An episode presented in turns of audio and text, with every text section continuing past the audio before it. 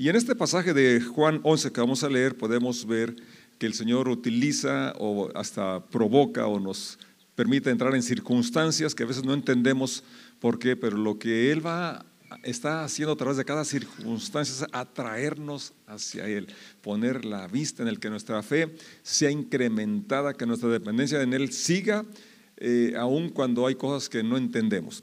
Lucas, perdón, Juan 11 nos relata una historia muy conocida, la resurrección de Lázaro. Y dice así en el verso 1 en delante. Un hombre llamado Lázaro estaba enfermo. Vivía en Betania con sus hermanas María y Marta. María era la misma mujer que tiempo después derramó el perfume costoso sobre los pies del Señor y lo secó con su cabello. Su hermano Lázaro estaba enfermo. Así que las dos hermanas le enviaron un mensaje a Jesús que decía, Señor, tu querido amigo está muy enfermo. Cuando Jesús oyó la noticia, dijo, la enfermedad de Lázaro no acabará en muerte. Al contrario, sucedió para la gloria de Dios, a fin de que el Hijo de Dios reciba gloria como resultado. Verso 5, aunque Jesús amaba a Marta, a María y a Lázaro, se quedó donde estaba dos días más. Vamos a orar. Padre, te damos gracias por este momento que podemos juntos cantar, celebrar tu amor y misericordia. Gracias porque podemos también manifestar nuestro amor y gratitud a través de las ofrendas, los diezmos. Muchas gracias. Ahora rogamos que por esta lectura tú sigas ministrando nuestro corazón y podamos conocer más tu carácter, tus planes, tus deseos para nosotros. En el nombre de Jesús decimos amén, amén. Bien, aquí hace mucho hincapié el evangelista en que el Señor era amigo de estas tres personas, Marta, María y Lázaro. Yo, yo, yo este, creo que Él nos tiene en la lista también. ¿No, no, te, te, gustaría que estuvieras en la lista de los amigos del Señor? Ah, qué privilegio, ¿no? Hay, hay, pocas personas en las que se les menciona así eh, que son amigos. Uno es Abraham, y, de este es del único que Jesús da testimonio, ¿verdad? Que, él, nuestro amigo, dice más adelante, eh, que, estaba dormido, había muerto. Pero eh, el Señor también dijo, ustedes ya no son mis esclavos ni son mis siervos, son mis amigos. Y luego también lo hace extenso a todos, a ti y a mí, ustedes eh, son mis amigos y hacen lo que yo les digo. Y es nuestra intención, ¿es cierto? Hacer lo que Él nos dice. Y eso va a depender del conocimiento que tengamos de Él. Cuando conocemos su amor, cuando conocemos sus planes, sus propósitos para nuestra vida, entonces nos es fácil hacer lo que Él nos pide. Porque aún vamos un poco más allá. Nos damos cuenta que lo que Él nos pide que hagamos, realmente en nuestra fuerza no lo logramos, sino que lo, se logra por su presencia, por su Espíritu, obrando en nosotros. Ya que el fruto del Espíritu es y de ahí todos los derivados, ¿verdad? Entre ellos el poder hacer lo que a Él le place. Entonces, eh, en este caso, porque todos hemos eh, enfrentado enfermedades y quizás nos hemos preguntado por qué Dios no me sana, o por qué si he orado por otros enfermos yo no sano, o por qué a unos sana y a otros no sana. ¿Se han preguntado eso? Yo sí, muchísimas veces. Y aquí vemos un ejemplo de que ser amigos del Señor eh, no, nos va, no estamos exentos de sufrir las problemáticas de la vida, entre otras las enfermedades. Que ser amigos del Señor no nos va a privar de algunas pérdidas, como en el caso de Marta y María, que amaban al Señor, eran sus amigas, eran sus, él, era amigo de ellas, porque era mutuo la amistad. A veces decimos, es mi amigo, pero él a veces ni nos pela, ¿verdad? Es que es persona, ¿no? Pero era mutuo en este caso. Pero con todo y eso, perdieron a su hermano. Y aún cuando le, mandan a decir tu amigo, así le mandaron a decir, aquel a quien amas está enfermo. ¿Y qué hizo el Señor? Vámonos, vamos a la casa de María y Marta y Lázaro. ¿Sí hizo eso? No, eh, leímos el verso que se quedó a propósito dos días más. Entonces, eh, sigue la lectura, pasado ese tiempo, les dio a sus discípulos, les dijo, vamos a Judea. Cuando Jesús llegó a Betania, le dijeron, Lázaro ya lleva cuatro días en la tumba. Betania quedaba solo unos pocos kilómetros de Jerusalén y mucha gente se había acercado para consolar a Marta y a María por la pérdida de su hermano. Fíjate qué, interesante, ¿verdad? Que esta costumbre buena de visitar a las personas que están en duelo, pero lo más importante, ¿verdad? Cuando podemos llevar la esperanza de la resurrección, cuando podemos eh, hablar del Cristo resucitado que nos habla de la esperanza de la vida eterna. ¿Qué otras palabras pueden dar consuelo a alguien que, que, tiene a una persona tendida, a alguien que, que, ha fallecido un familiar, un amigo, sino poder recordar las palabras del Señor Jesús, que el que cree en mí, aunque esté muerto, vivirá? Y realmente algunas personas pues no hacemos más de que estar ahí, porque realmente, y eso cuenta mucho. A veces decimos, ¿para qué voy si no tengo que decir? Muchas veces no hace falta decir nada, pero estar con alguien que pasa un problema, una enfermedad, una pérdida, eso da mucho ánimo, da mucho aliento. Verso 20, cuando Marta se enteró de que Jesús estaba por llegar, salió a su encuentro, pero María se quedó en casa. Y aquí vemos el temperamento de ambas tan diferente. Marta muy activa, eh, rápido reacciona, rápido va. Y, María más tranquila y quizás más triste, no sé, eh, quizás estaba deprimida, quizás estaba eh, desconsolada, desilusionada a lo mejor, porque habiendo llamado al Señor no vino, no respondió a su llamada. Verso 21, Marta le dijo a Jesús, Señor, si tan solo hubieras estado aquí, mi hermano no habría muerto. Conocía el poder sanador del Señor. Sabía que Él hubiese intervenido para sanar a Lázaro, porque ya lo había mirado en otras ocasiones. Cuanto más con alguien que estima, con alguien que está cerca, con alguien con el que convivía, porque en otras ocasiones ya había estado en, hospedado en casa de Marta, María y Lázaro. Verso 20, fíjate qué bonita declaración. Pero aún ahora yo sé que Dios te dará lo que le pidas, pero aún ahora, cuatro días ya de duelo, cuatro días, el cuerpo en descomposición, eh, pero Marta aún tenía esa confianza y, reconocía quién era Jesús, qué podía hacer y cómo su oración iba a ser contestada. Y eso es importante que nos enseña, a veces miramos que todo está perdido, que ya no hay nada que hacer. Pero cuando podemos, en medio de la pérdida, en medio del dolor, de la tristeza, la decepción, poder seguir confiando en Dios, esto es una muestra de una fe grande. Y lo que hace falta es una fe pequeña. Lo que él digo Señor, ¿no? Si tuvieras fe como un grano de mostaza, podrías decir que se quitara este monte y se quitaría. Entonces, que en los momentos de pérdida, momentos eh, de tristeza, de desilusión, podamos seguir este ejemplo de Marta, decir, pero aún ahora, incluso hoy, en medio de este duelo, en medio de esta pérdida, yo sé que Dios te dará lo que le pidas. Entonces, yo quisiera invitarte a que veas ¿Qué metas están ahí que pensabas ya sin eh, lograrse, que no se podrían lograr? Los proyectos que, ya dejaste a un lado porque piensas que es imposible. Esos sueños que se han apagado, incluso cuando eran unos sueños que tú estabas seguro que eran de Dios, que eran buenos, pero que han muerto. Bueno, las palabras de Marta nos pueden ayudar. Aún ahora, yo sé que Dios te dará lo que le pidas. Que pudieras tú revivir esa esa confianza en que el Señor está aquí. Que Él ha venido, para ti quizás sea tarde, como en el caso de Marta y María, pero en el tiempo de Dios no era tarde. Y ese es el problema, ¿no? De los tiempos. Nosotros queremos que sea ya y ahora. Estamos, Señor, dame paciencia, pero ya. La queremos en el instante, pero hay que recordar que sus tiempos son diferentes. ¿verdad? Su reloj camina a otro, a otro ritmo. Así es, y siempre recordemos que sus caminos son más altos que nuestros caminos y sus pensamientos también son más altos que nuestros pensamientos. Pero siempre Él tiene pensamientos y planes de bien para ti y para mí. Y ya lo dijo, ¿verdad? Esta muerte no, ese enfermedad no es para muerte. Y sí murió, ¿verdad? Pero dice, es para que se glorifique Dios, es para que la gente crea en mí, que vea lo que soy capaz de hacer, para que crean en mí.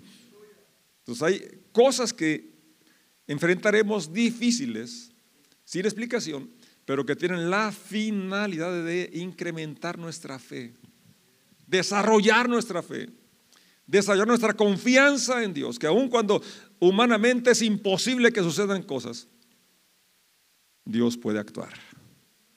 Aún ahora, yo sé que lo que pidas va a suceder. Es la declaración de Marta, en medio de aquella situación tan tremenda. Entonces, este creo que es una lección para ese hubiera se ha quitado de nosotros. ¿Cuántas veces no nos atormentamos nosotros diciendo, si hubiera decidido diferente? Si hubiera dicho algo diferente, si hubiera ido mejor, ¿por qué no fui ayer? Si hubiera, bueno, a mí sí, no sé a ti. El hubiera, ¿verdad? Que, nos, nos acosa, nos, consume muchas veces. Y ese, fíjate, eso lo pensaron mucho eh, Marta y María, porque la misma frase dijeron las dos. Entonces lo pensaron y lo dijeron. Si hubieras estado aquí. Entonces yo creo que es, algo ¿verdad? que necesitamos erradicar de nuestra mente, pues, y, porque pues el hubiera no existe y realmente ya no podemos hacer nada de lo que sucedió, solamente aprender a tomar mejores decisiones. Así es, pero en el caso concreto es aprender a confiar aun cuando e, ese hubiera dependiera de nosotros, es decir, en el caso aquí le están reclamando al Señor, ¿por qué no estuviste cuando te llamamos? ¿Verdad? Pero aplicándolo a decisiones malas que hemos tomado, palabras malas que hemos dicho, quizás el tono o una palabra incorrecta, eh, eso, ¿verdad? Eh, nos debe de, ver que fue un resultado negativo y podemos aprender de eso entonces a no usar esas palabras o ese tono o esa actitud. Así es. Entonces, el hubiera sí nos puede ayudar a entender, a hacer cambios, pero no meramente a estarnos eh, este, nada más condenándonos, condenándonos, sintiéndonos mal porque, por aquello que hubiera y no lo, no lo hice. Entonces, es algo que necesitamos dejar ahí en la tumba, el hubiera. Así es, y resucitar nuestra fe, nuestra confianza en Dios y en nosotros. En Dios y en nosotros, porque hay cosas que solo Dios puede hacer y otras que tú y yo tenemos que hacer. Y en este relato también lo vamos a ver. Hay cosas que solamente Dios puede hacer, pero otras que Dios nos ha comisionado para que tú y yo las hagamos. Y muchas veces invertimos las cosas, queremos hacer lo que solamente Dios puede hacer y no hacemos lo que nos pide que hagamos. Así es. Entonces, por ejemplo, a veces queremos que Dios transforme a X persona y queremos hasta meterle la Biblia en la cabeza cosas que solamente Dios puede hacer, revelar su amor, su misericordia, y luego no nos portamos como deberíamos en, nuestro carácter y forma de ser, que entonces sería lo que sí podemos hacer y que eso guiaría a la persona a Cristo. ¿Sí me expliqué? Así es. Entonces, situaciones eh, complicadas, ¿verdad? en lugar de que nos lleven a dudar de la fidelidad de Dios o de su amistad, podemos ver que Él nos está trayendo a una relación más estrecha, más íntima. Verso 23, Jesús le dijo, tu hermano resucitará. Entonces, eh, en respuesta a aquello de que él hubiera, bueno, eso no estuve en el momento que tú querías, pero estoy aquí y ahora. ¿Así es? Yo te digo también para ti, tus problemas, necesidades, quizás no fueron resueltas como tú querías, pero estás aquí y ahora. Y esto es lo que cuenta el presente que no estás solo. El Señor quizás para mi tiempo llegó tarde, pero Él nunca llega tarde, llega en su momento oportuno, según sus planes, según sus propósitos. Entonces lo que me toca a mí y te toca a ti es ajustar nuestros tiempos a los tiempos de Dios. Así es. Y no estar en el hubiera atascado, no estar ahí frenado en el hubiera, amargado, desilusionado, frustrado, sino que hoy es una nueva oportunidad, hoy es un nuevo día y contamos con su presencia. Y Él está aquí. Tu hermano resucitará. Es cierto, respondió Marta, resucitará cuando resuciten todos en el día final. Tenía la esperanza de la resurrección. Pero ella, como tú y yo, ¿verdad? Eh, aunque creemos en la resurrección, no queremos que se nos vayan nuestros seres queridos. ¿O sí? claro que no. Ni siquiera los ancianos. Como mi papá que ya tiene 87 años y está batallando con su salud. Pero aún así, yo estoy orando. Yo sé que va un día a partir y yo estoy orando, Señor, prepárame para el día que te, lo lleves, lo recojas. Sí. Creemos en la resurrección. Marta creía, María creía, pero aún así quería que su hermano no se fuera todavía. Así es. Pero nadie sabe en la víspera. Hasta el día que nos toca. Y eso solamente Dios lo sabe. Así que disfruta los que tienes hoy a tu lado. Disfruta tu familia. Porque aunque seamos amigos de Dios, un día nos vamos a ir. ¿Así es? Así es. Creemos en la resurrección, pero Jesucristo está hablando de algo presente. Sí, es cierto lo futuro, pero hay algo para hoy. Así también la vida cristiana no, no, debe estar enfocada solo en la resurrección, sino en el presente, en el aquí y en el ahora. Hay que, vivir, sí, creyendo y sabiendo de esa realidad, pero el, Señor eh, cuando habló del Evangelio son buenas noticias para aquí y ahora. Así es, vivir la vida plena aquí y ahora. Verso 25, Jesús le dijo, yo soy la resurrección y la vida, el que cree en mí vivirá aún después de haber muerto. Amén. Y dice el verso 26, todo el que, vi, el que vive en mí y cree en mí jamás morirá. Verso 26 está en la pantalla, que lo leas conmigo. Todo el que vive en mí y cree en mí jamás morirá. ¿Lo crees, Marta? ¿Lo crees, José de Jesús López Sánchez? Pon tu nombre ahí, ¿no? ¿Lo crees? A pesar de la pérdida, a pesar de los sueños, metas frustrados, ¿sigues creyendo en que es posible? Ese es el meollo del mensaje, del Evangelio. Juan, sobre todo los evangelistas, y de hecho toda la Biblia, está animándonos a creer, a creer, a erradicar la duda, a no estar frenados, a no estar estancados, desilusionados, frustrados, sino creer, aun cuando parece que todo está perdido, creer, porque para el que cree, todo es posible. Así es, entonces lo que creemos de quién es Dios y su evangelio determina nuestras acciones o cómo reaccionamos ante una pérdida ante una circunstancia difícil. Así es. No es el fin. La muerte no es el fin. Aún hay más. Una pérdida, una falla, eso no significa que soy un fracasado. Lo voy a repetir. Una falla, una pérdida, no significa que soy un fracasado. ¿Cuántas veces viene eso a nuestro corazón, a nuestra mente? Yo no sirvo para nada, o no sirvo para esto, yo soy un fracaso. Esas son mentiras de Satanás. Son pensamientos que tenemos que erradicar y creer que somos amados. Creer que somos hechos a la imagen y semejanza de Dios. Por lo tanto, somos inteligentes, somos creativos, somos amados, somos aceptados. Y ese es el mejor, es el mayor motor, la mayor motivación para seguir adelante. Y no estamos solos, aquí está Jesús, que Él es la resurrección y la vida.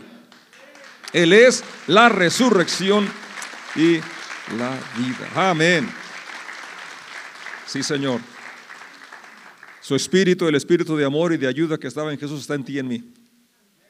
Es lo que nos inspira, nos ayuda a levantarnos cada día y, y apliquémoslo hoy a esa parte que habíamos olvidado o ese sueño que habíamos hecho a un lado pensando que estaba muerto sin remedio. Si hubiera Dios actuado en aquel momento, bueno, quizás no actuó en el momento que querías o como tú querías, pero hoy está aquí para actuar como Él quiere. Falta que tú y yo nos alineemos a sus tiempos y propósitos. Así es. Verso 27. Sí, Señor, dijo, le dijo ella, siempre he creído que tú eres el Mesías, el Hijo de Dios. ¿Está en la pantalla para que lo leas conmigo? Siempre he creído. Una vez más, siempre he creído. Aún en mi dolor, en mi duelo, con mi hermano en la tumba, Aún sabiendo que te llamé con anticipación y no viniste, siempre he creído. Qué declaración tan tremenda. Porque a veces queremos servir a Dios solamente cuando las cosas van bien, cuando nos responde las peticiones, cuando estoy con salud, cuando estoy con prosperidad. ¿Y cuando no? Siempre he creído que tú eres el Mesías, el Hijo de Dios, el Salvador, Emanuel. Siempre he creído. Para eso permitió el Señor ese acontecimiento tan doloroso, para que su fe fuera incrementada. Y eso es lo que Dios quiere hacer en ti y en mí, que nuestra fe sea desarrollada. Porque sin fe es imposible agradar a Dios. Y lo que a Jesús le sorprendió era la incredulidad y también la fe. Espero que tú y yo lo sorprendamos con nuestra fe. Ven que le asombremos por esa fe. Oh mujer, grande es tu fe, le dijo. Quedó asombrado de esa fe manifestada en la dependencia del Señor. Y Marta está diciendo, siempre he creído que tú eres el que ha venido al mundo. Una declaración similar a la que Pedro tuvo cuando se les preguntó quiénes, quiénes era o quién, quién decía la gente que era él y ustedes quién dicen que soy. Pedro responde acertadamente y Jesús dice, tú eres bienaventurado porque no te lo reveló carne y sangre, no es porque eres muy inteligente, sino te lo reveló mi Padre que está en el cielo. María, Marta tenía una revelación similar a la de Pedro, porque es una declaración igual. Así es. Es que lo que tenemos y conocemos de Dios es por revelación. Entonces, ¿por qué te vas a jactar? ¿Por qué te vas a sentir arrogante o más bendecido? Lo que tenemos lo hemos recibido.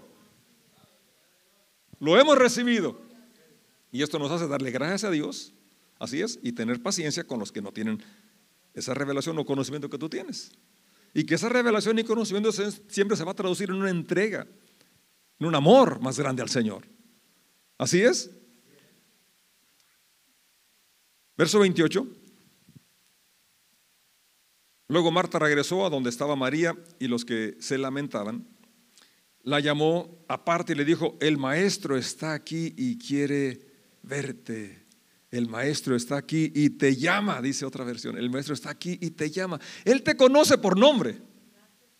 Te conoce cuando estás deprimido, cuando estás dudando, cuando eh, en el caso de Marta y María, María estaba ahí, ¿verdad? Eh, me imagino deprimida por, por la muerte de, su hermano, porque no fue el Señor cuando lo llamó, eh, se sentía traicionada quizás, pues entonces no es que es nuestro amigo, no que nos ama.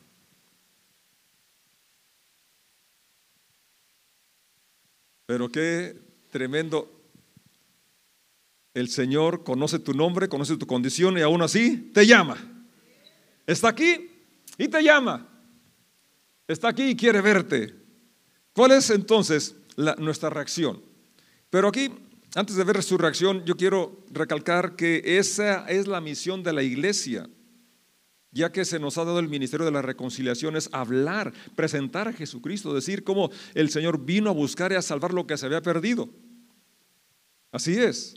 Decirle a cada persona que en esa situación difícil que está atravesando hay alguien que lo conoce por nombre y lo llama y puede consolarle, puede darle solución, darle vida y vida abundante. ¿Qué ejemplo nos da Marta? Y habla de la misión que tenemos, llevar a la gente al Mesías. Yo no tengo la solución, pero conozco quién la tiene. Como dijera Pedro y Juan, no tengo oro ni plata, pero lo que tengo te doy. Jesucristo es la solución. Jesucristo es la salvación. Y Él te llama, te conoce por nombre. Verso 29. Entonces María salió enseguida a su encuentro.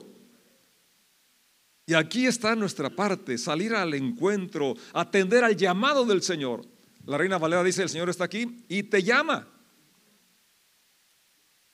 Cuando ella lo oyó, verso 29, entonces María salió enseguida a su encuentro. Cuando ella lo oyó, dice la reina Valera, se levantó de prisa y vino a él. Se levantó de prisa y vino a él. ¿Pueden repetir esta frase conmigo? Se levantó de prisa y vino a él. No estemos postergando la decisión de servir, entregar nuestra vida a Jesús. A eso que Él te ha inquietado a realizar, no lo estés dejando para mañana. Mañana no nos pertenece. Hoy es el día de salvación. Hoy es el día que podemos dar un abrazo, un saludo, una palabra de afecto, una oración. Hoy es el día que podemos guiar a la gente al Mesías, al Jesús el Señor. Este es el día que hizo el Señor. Vamos a, seguir este ejemplo de María. Y cuando oímos su voz eh, y podemos atender que Él nos conoce por nombre y nos llama, eso deja la depresión. Estaba ahí deprimida, eh, cabizbaja llorando, pero cuando sabe que Él la llama, aún conociendo esa condición en que se encontraba, ella se levanta, y va a su encuentro. Qué bendición. Jesús todavía estaba fuera, dice el verso 30 de la aldea, en el lugar donde se había encontrado con Marta. Cuando la gente que estaba en la casa consolando a María la vio salir con tanta prisa, ¿cómo fue? Así es. Porque yo creo que lo que Dios nos encomienda, ¿verdad? Amerita que se haga así con esa rapidez, con esa prontitud, con esa solicitud. Creyeron que iba a la tumba de Lázaro a llorar, así que la siguieron. Cuando María llegó y vio a Jesús, cayó a sus pies postrada de rodillas, dice otra versión, y dijo, Señor, si tan solo hubieras estado aquí, mi hermano no habría muerto. La misma frase de, de Marta, pero en otra actitud, en otra posición. Estaba postrada, estaba de rodillas. Así es, reconociendo el señorío de Jesús. Señor, si tan solo hubieras estado aquí. Y ahí pareciera una contradicción porque decir Señor es entender que Él es el amo, que Él es el que decide. Y nuestra parte es aceptar de buena gana su voluntad. Cuando Jesús la vio llorando y vio a la gente lamentándose con ella, se enojó en su interior y se conmovió profundamente. ¿Dónde lo pusieron? Les preguntó. Ellos le dijeron, Señor, ven a verlo. Entonces Jesús lloró. Es el verso más chico de la escritura, ¿verdad? Jesús lloró. Que nos habla de la empatía, que nos habla de la sensibilidad del corazón de Dios. Cuando tú lloras, Él también está afligido, que Él siente lo que sentimos. Él sabía que lo iba a resucitar. Él es la resurrección y la vida. Sin embargo, es empático, es, es sensible a mi necesidad. Y es expresivo. ¿Cuántas veces nos cuesta manifestar la alegría y también el dolor, sobre todo a los hombres, con esa mentira que se dice que los hombres no lloran. Eso no es cierto, y aquí está la prueba, Jesús lloró. Y si ha habido un hombre, hombre, de verdad hombre, cabalmente hombre, es Jesús. Y él lloró.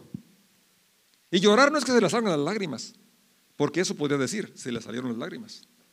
Llorar es que salió alguna expresión del lamento. Así es. Lloró. Entonces, hombres y mujeres, vamos a llorar. Cuando sea tiempo de llorar. Porque dice la escritura, lloren con los que lloran. Pero ¿cómo si no me cuentan su dolor? Gócense con los que se gozan. Pues invíteme al baile, a la celebración. ¿Verdad que sí? Y ahí entonces nos gozamos también. Para todo hay tiempo. Para todo hay tiempo. Era tiempo de llorar, Jesús lloró, haciendo sentir, ¿verdad?, cómo Él conoce nuestro dolor y que Él también tiene esa sensibilidad. Como dice Hebreos, así nos convenía tener un sacerdote que conociera nuestra condición, que se compadece de nosotros, porque Él fue tan humano como tú y como yo. Experimentó pérdidas, experimentó rechazos, todo lo que tú has experimentado, Él lo experimentó. Fue tentado en todo, pero sin pecado. Entonces conoce nuestra debilidad y por eso se puede compadecer, se compadece de ti y de mí. Entonces es bueno ser sensibles, ¿verdad? Por eso tenemos aquí estos espacios, ¿verdad? Como el de espere, como el de sanar, eh, porque se, se, enfrentan a esas situaciones donde nos hacen eh, poder sanar de las heridas que nos habían endurecido. Y aunque como el relato la, piedra no querían quitarla, vamos a ver enseguida, me estoy adelantando un poquito, pero es necesario abrir aquello que estaba ahí encerrado para poder tener, que surja la vida, que surja la vida abundante que Jesús quiere que podamos disfrutar. Entonces, que no, no nos quedemos ahí estancados en el problema, ¿verdad? Es bueno llorar, pero no quedarnos ahí llorando. Es bueno sentir esa eh, eh, conmoción o enojo, ¿verdad? Pero no es bueno quedarnos ahí, tenemos que avanzar. 36. La gente que estaba cerca dijo, miren cuánto le amaba. Pero otros decían, este hombre sanó a un ciego, ¿acaso no podría impedir que Lázaro muriera? Jesús todavía estaba enojado, profundamente conmovido, dice la reina Valera, cuando llegó a la tumba, una cueva con una piedra que tapaba la entrada. Verso 39, corran la piedra a un lado. Y aquí empezamos a ver lo práctico. Eh, como dije hace un momento, hay cosas que solamente Dios puede hacer, otras que nos toca hacer a nosotros. Jesús podía mover la piedra. O ni moverla, decir o pensar y se quitaría. ¿Es cierto? Pero como Él quiere que su iglesia colaboremos en equipo con Él. Y hay cosas que nos toca hacer a nosotros. Él dijo, corran la piedra, la recorrieron, la empujaron. Entonces Marta, la hermana del muerto, protestó, Señor, hace cuatro días que murió, debe, debe haber un olor espantoso. Ya hiede, ya hiede. Entonces aquí vemos una vez más la, intervención de Dios cuando parece que, las cosas no están bien, ¿verdad? Que nos da temor sacar aquellas cosas del pasado, pero que tenemos que enfrentar ciertas cosas para entrar en el proceso de sanidad, para responsabilizarnos y poder eh, tener la vida plena que Jesús quiere que tú y yo tengamos. Él vino a darnos vida y vida en abundancia. Por eso tenemos que usar todas las herramientas que están a nuestro alcance. El Evangelio y la fe es lo principal, pero luego tenemos espacios como esos talleres que mencioné, ¿verdad? Quizás también ah, un consejero, un psicólogo que nos pueda apoyar, hablar con el pastor, no sé, cosas que nos pueden ayudar a superar crisis, momentos que necesitamos la ayuda, ¿verdad? De alguien que nos comprenda, alguien que nos, nos ama. Verso 40. Jesús respondió, no te dije que si crees, fíjate el, hincapié, la insistencia de creer, verás el poder, verás la gloria de Dios. Así que corrieron la piedra a un lado, entonces Jesús miró al cielo y dijo, Padre, gracias por haberme oído. Él es nuestro ejemplo en todo y en la oración, fíjate cómo es importante incluir la gratitud. Y en todo en la vida, aún antes de la respuesta, le está dando gracias. Gracias por haberme oído. Entonces, esto habla de regresar nuestra atención a Él, verlo como Él es, un Padre que nos ama, un Padre que nos escucha, un Padre que nos contesta, aun cuando no está la respuesta. Tú siempre me oyes, verso 42, pero lo dije en voz alta por bien de toda esta gente que está aquí, para que crean que tú me enviaste. Entonces Jesús gritó, Lázaro, sal de ahí. Y el muerto salió de la tumba con las manos y los pies envueltos en vendas de entierro, la cabeza enrollada en un lienzo. Jesús les dijo, quítenle las vendas y déjenlo ir. Una vez más, la intervención de los que estamos cerca del Señor. Así es. Hay cosas que nos, nos corresponde hacer a nosotros, pero otras que solamente Dios puede hacer. Solo Él puede dar la vida, pero nos toca quitar la piedra. Así es. Nos toca quitar las vendas. Así es. Entonces vamos a un repaso y así concluimos. Por recorrer la piedra podemos pensar en hábitos negativos, pensamientos como esos que dije de fracasado, de inepto, de bueno para nada. Cosas que quizás nuestros padres nos dijeron, ¿verdad? Cosas que alguien, el maestro, te dijo, que están ahí como una piedra, siendo un obstáculo para que seas la persona con todo el potencial que tienes que Dios te ha puesto. Actitudes quizás de ingratitud o que merezco todo. Entonces, es una actitud que hay que adquirir porque Jesucristo mismo la manifestó. Gracias aún antes de ver la respuesta. Así es. Tercero, tener el coraje para avanzar, la determinación. No quedarnos estancados. Vamos a avanzar. Cuatro, quitar una venda a la vez. No esperes el cambio, la transformación total en un día, pero vamos a avanzar. Hay cosas todavía que tienen que ser quitadas. Hay más por revelar, hay más por conocer. Aún hay más. Y este año vamos por más. Vamos a estar de pie. Vamos a darle gracias a Dios porque Él nunca llega tarde. Quizás tú lo pensaste. Quizás estabas hasta desilusionado del Señor, pero Él está aquí y ahora. Y Él te llama. Y Él te quiere bendecir. Él te quiere levantar, sacar de la depresión, sacar de ese hubiera. Y te invita a quitar esa piedra. Y también que ayudes a otros a quitar la venda, quitándole las vendas. Y dejar que Dios haga aquello que Él solo puede hacer, cambiar corazones, transformar vidas.